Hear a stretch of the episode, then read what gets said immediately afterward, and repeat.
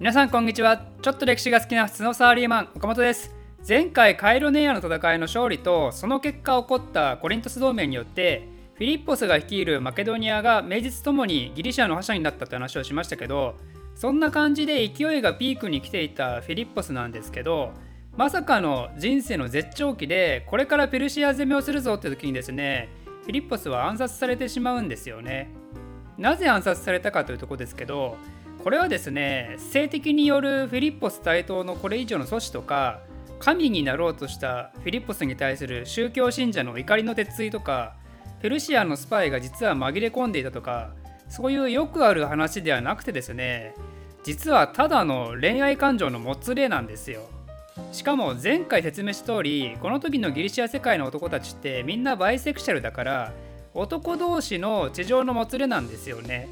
フィリッポスを殺害した人物はパウサニアスというんですけどこの人はもともとフィリッポスの護衛だったんですよね。で娘の結婚式の時にタイミングを見計らって一人になったフィリッポスをですねてめえこれやろってことでナイフで刺して暗殺したと。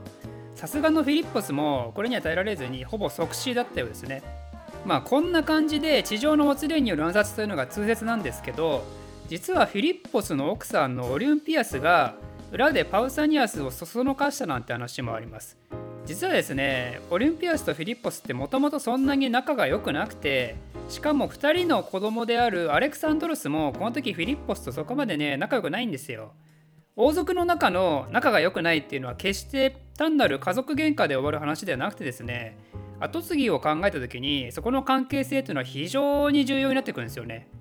例えばアレクサンドロスがフィリッポスからめっちゃ嫌われてる状態でもし今回結婚したクレオパトラが男の子を産んだりすると下手したらその男の子が次の国王になってアレクサンドロスはマケドニア王になれないかもしれないわけですよ。そうなったらアレクサンドロスってもはや王位簒奪しかねないリスクのクソ高い人物でしかないので幽閉とか下手したら暗殺されちゃう可能性ありますよね。でそうなったらオリンピアスもそのまま一緒に殺されちゃう可能性も高いわけですよ。ということなんでオリンピアスがその可能性を排除するために地上のもつれで涙を流していたパウサニアスをそそのかしたと、まあ、そんな話もあります。まあ結構あり得る話だと思いますけどね。まあ、そういうことでマケドニアが建国史上まさに最盛期の時にその最盛期に導いた国王が突然死んでしまったわけですよ。そしてオリンピアスの思惑通りかどうか分かんないですけどこれによってアレクサンドロスは無事アレクサンドロス3世として国王に即位することができたんですよね。つまりようやくここからアレクサンドロスが大王へとなる道が始まるわけですよ。で国王となったアレクサンドロスは最初に何をしたかというとこれがねすごいんですよ。アレクサンドロスといえば東方遠征の伝説的武勇伝ばかり語られるわけですけど国王即位後の行動を見てる限りやっぱりこいつはもともとぶっ飛ぶぐらい優秀な人間であることがね分かりますよ。まずですねマケドニア国内における性的になりうる奴らを速攻でぶっ潰します。アッタロスという貴族がいたんですけど彼の姪っ子がフィリッポスの7番目の最後の奥さんになったばっかだったんですよね。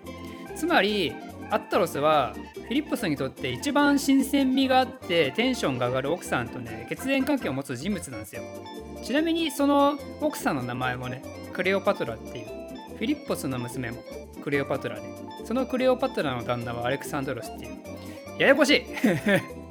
で実際アッタロスはペルシア選抜部隊の指揮官の一人に任命されてて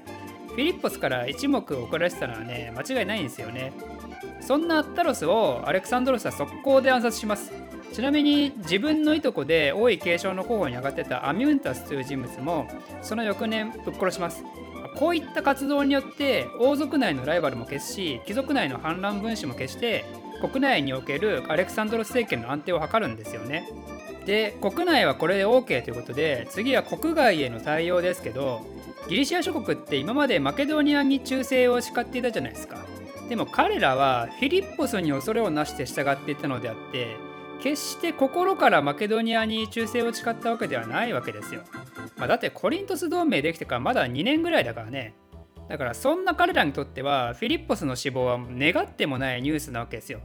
なんか知らんけど死んだのかあのバカ野郎はと。いやよかったよかったと。ということでアテネなんかあのフィリッポスをね殺したパウサニアスを褒めたたえる会を開いてね反マケドニア精神を国内に突きつけたり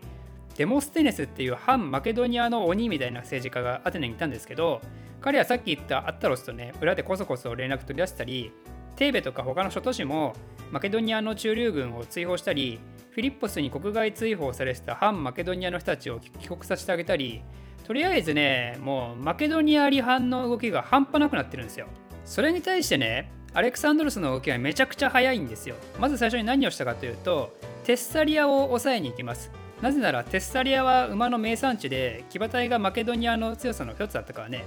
でテッサリアを速攻で説得してテッサリアを仲間にした後その後すぐに強行軍でテーベに向かって何しとんじゃおれ！ってめちゃくちゃ脅すわけですよ。テベはまさかこんなね早くマケドニア軍が来ると思ってなくてもうハワワワ状態ですハワワワワって。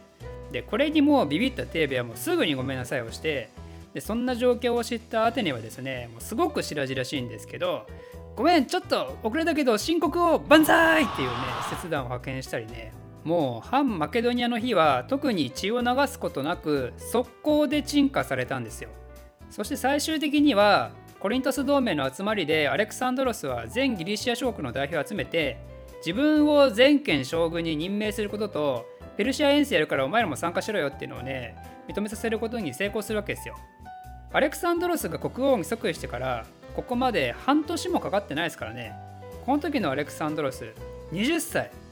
20歳でここまで最短距離で自分がやるべきことを判断してそこで行動に移せますか？私はね 私はできない。あの私の場合だったら国王になったらまあとりあえず一回落ち着くかってなって、まあ、重臣やね国内外の老快な政治家の言うことをボケーっと聞いて「へえ」とか「そうなんだね」とかいつまでものんびりしててそうこうしてるうちにアッタロスにでも暗殺されて老いも取られてルギアス朝滅亡してますよ。そして今頃オカモトンドロスは、ね、機体の暗君として語り継がれてますよ。でもねアレクサンドロスはさすが将来の大王だからそんなね平凡な私は全然違うわけですよ。でそんなアレクサンドロスのスピード感は戦闘の場でもすぐに発揮されてアレクサンドロスが国王になった次の年に服属してた周辺の野蛮人が反旗を翻したんですけどまあギリシア以外でも結局フィリッポスが怖くておとなしくした多数の民族があのバカ野郎死にやがったかってことでギリシャ諸国と同じように反マケドニア精神にね火がついたわけですよね。だけどね彼らはまだアレクサンドロスの恐ろしさを知らないんですよ。実際にそんな諸民族と戦闘になるんですけど、まあ、そいつら基本的にドナウ川の向こう側に陣を張っててマケドニア軍をね水際で食い止めようとしたんですよね。彼らが日中船で渡ろうとしてきたらそこを狙ってボコボコにしてやろうと思ってるわけですよ。だけどアレクサンドロスはねそんなのんびりしてらんないと。ということで夜中に夜中ですよ。夜中に騎兵1500と歩兵4000にね一気に川を渡らせてで相手が気づいた時にはもう大量のマケドニア軍がなぜか目の前にいてでもボコボコにやられてしまったと。こんな感じでアレクサンドロスによって速攻を潰される様をね目にした他の民族たちはもうマケドニアに恐れをなしてしまってやっぱり反マケドニアの日は一瞬で鎮火されるんですよね。だからねアレクサンドロスの一番の特徴と強みってこういう行動から見られるように即断即決の速攻攻撃なんですよね。相手が整う前に速攻で相手の核心部分をついて倒すと、まあ、言ってしまえば味方だって別に整ってないからね。敵も味方も驚いてしまうぐらいのスピード感をいつも持ってたわけですよ、まあ、三国無双で言えばねもう戦闘開始の直後短期で総大将ぶち殺しに行って3分でクリアみたいなね、そんな感じですよ。だけど味方もアレクサンドロスの即断即決で動く行動があまりにも確信をつきすぎてるから別にえこれ本当に大丈夫なの？ってねわざわざ心配する必要もないぐらい頼りにできたんで内部でね無駄に議論するような時間がいらなかったんですよ。ちなみにこの後マケドニアをかつて大いに苦しめたイルリア人も武装放棄するんですけどイルリア人も速攻でぶっ潰してですねそんでイルリア人が潰された後はまたテーベがね反乱を起こすんですよね。まあ、やっぱテーベはカイロネアでぶっ倒されて悔しいって気持ちは一番あっただろうしあの新生体も潰されてね多くの愛が散ってしまったわけだしマケドニアが覇権握る前のギリシャの王者だったからやっぱ過去の栄光が忘れられないっていうのもあって反マケドニア精神は、ね、他の諸国よりも強かったわけですよね。しかもイルリア人との戦闘中にアレクサンドロスが死んだっていう噂がテーベで蔓延しててそんなこともあってテーベがまた武装放棄を決めたわけですよ。でこれに対してアレクサンドロスねアレクサンドロス別に死んでないから 別に死んでないからねまた速攻でテーベンに攻めるんですよ。